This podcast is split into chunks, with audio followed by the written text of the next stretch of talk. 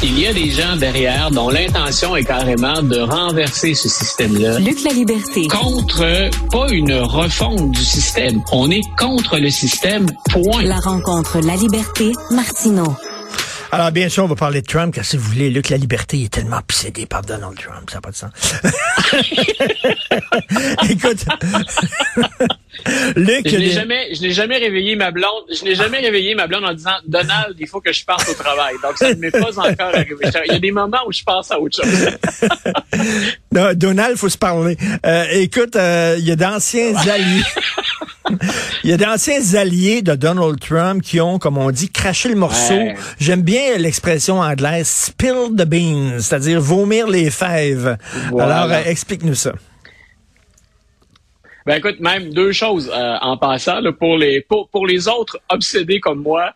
Euh, il y a le Washington Post qui diffuse des extraits d'un autre livre à venir sur Trump, oh. mais crois-le ou pas, on y apprend de nouvelles choses, donc des choses qu'on ne savait pas sur Trump et qu'on est en mesure de confirmer. En gros, il vit dans une réalité alternative.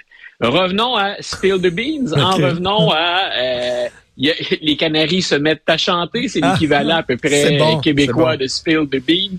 Donc, euh, ben, on, on, avait tous les deux discuté du fait qu'il y a des anciens collaborateurs de Trump, dans certains cas des avocats, qui est dans le dossier en Georgie, celui où on disait ben, Trump a tenté de faire invalider puis même de trafiquer euh, le décompte des votes pour obtenir ces quelques 10 ou 11 000 voix qui lui manquaient pour devancer Joe Biden en Georgie, euh, ben, ces quatre-là avaient obtenu, puis on avait dit c'est un peu louche, euh, considérant la gravité des accusations, Comment se fait-il que la plupart d'entre eux n'iront même pas derrière les barreaux? Ben On s'était contenté dans la sentence de dire, ben, votre licence pour exercer le droit va être suspendue, votre permis va être suspendu pendant un certain temps, puis on vous demande de vous tenir à l'écart. Mais ils ne se retrouvaient pas derrière les barreaux.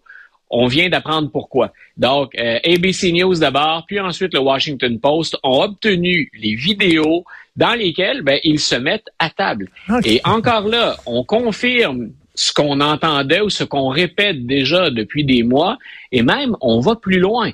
Euh, parmi les témoignages qu'on entend, il y en a un qui dit le patron Donald Trump carrément disait il n'est pas question que je quitte la Maison Blanche. J'ai gagné, je suis convaincu que j'ai gagné, je suis convaincu qu'il y a eu fraude et on ne me sortira pas de la Maison Blanche. Donc on se doutait de ça. Euh, on va plus loin que ça.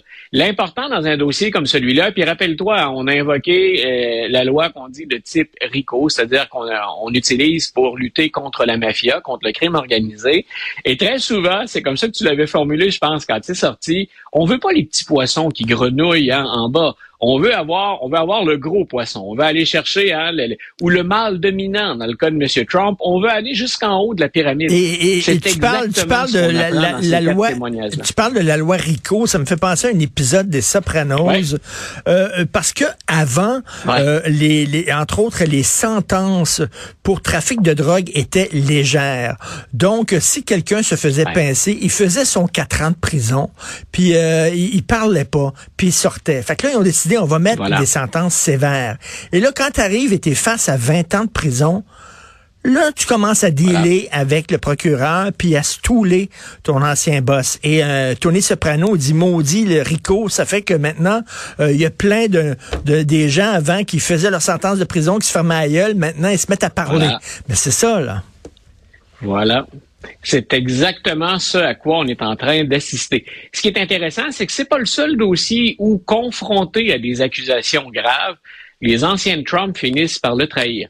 Et il y a deux choses qui ressortent. Un, il est trahi. Et deux, c'est à quel point c'est grossier comme manœuvre. Ce que Trump exige des gens qui sont près de lui ou ce qu'on lui suggère de faire et qu'on met en opération, c'est tout sauf subtil. Et ça, c'est une chose que je répète depuis que Trump est en campagne électorale il est son pire ennemi. Donc, quand vous imaginez qu'il a fait quelque chose de grave, dites-vous qu'il a fait pire et qu'on va finir par avoir les preuves nécessaires. Donc, j'ai eu aucune surprise en apprenant cette nouvelle-là. Ce que ça fait, c'est confirmer ce qu'on croit, ce qu'on dit, les informations dont on disposait déjà. J'y vais toujours avec les faits habituellement avant d'y aller euh, d'une opinion ou d'un jugement dans certains cas où je me laisse aller à, en émettre. Euh, mais écoute, dans ce cas-ci, les faits vont être accablants. Donc, ça, c'est ce qui concerne Donald Trump. attendons aussi ce qui concerne d'autres euh, d'autres drôles de moineaux comme Rudy Giuliani. Donc, ces gens-là, carrément, ont tenté de trafiquer les machines. Ils ont tenté de, euh, de faire euh, nommer de faux grands électeurs pour enregistrer le vote en faveur des républicains. Et ils ont tout fait et c'est même pas subtil. C'est là où je dis, attendez-vous à ce qu'ils soient condamnés. C'est quelque chose qui est grossier. C'est comme ces manipulations pour ces fraudes à New York. Tout le monde est un peu déçu parce qu'on dit, est-ce qu'on va coincer l'équivalent hein, dans l'histoire d'Al Capone qui euh, se fait coincer uniquement pour ses impôts? Je comprends qu'on puisse être déçu et que Donald Trump n'est pas le seul homme d'affaires qui a fait ça. Il n'est pas le premier. Mais il le fait d'une façon particulièrement grossière et maladroite. C'est ce qui explique que le juge Engoron à New York a commencé en disant vous avez trafiqué les chiffres. Ensuite, mais maintenant, écoutons les témoins. C'est ce qu'on fait pour la défense actuellement de M. Trump. Mais il n'y a aucune surprise là-dedans. Mais, mais quand tu dis, quand tu dis, il est, son, pire ennemi, là, quand tu dis son pire ennemi, tu sais, quand tu es un chef de clan et que tu es loyal envers tes troupes, mais tes troupes vont être loyales à toi. Mais ils ont vu que lui, voilà quand c'était le temps de sauver sa peau, il a balancé sous les roues d'autobus même les gens les plus proches. Alors, lui, il est incapable de loyauté, de fidélité. Pourquoi, moi, je serais fidèle et loyal à ce gars-là? C'est normal. Écoute, c'est euh, j'aime bien que tu relais avec ça parce que dans le bouquin à venir d'un journaliste du Washington Post, une de ses sources, c'est, et il ne la nomme pas, mais en disant, attendez-vous à ce qu'elle sorte éventuellement, c'est quelqu'un qui a été fidèle à Trump pratiquement jusqu'à la fin. Et là, dans le livre, c'est cette source-là qui dit Donald Trump, il, est menteur, il est fourbe, il n'a aucune morale, il ne reculera devant rien, il n'a pas de considération pour les autres êtres humains. Puis grosso modo, tout ce qu'on répète depuis longtemps, mais là, c'est quelqu'un de proche, c'est quelqu'un qui l'a défendu, qui a résisté à la charge jusqu'à la fin c'est quelqu'un qui vient confirmer tout ce qu'on répète déjà depuis des mois. Et c'est pas quelqu'un qui est, à ce que je sache, en tout cas, devant les tribunaux au moment où on se parle. Ça se peut-tu que ça soit, ça se peut que ça soit Giuliani?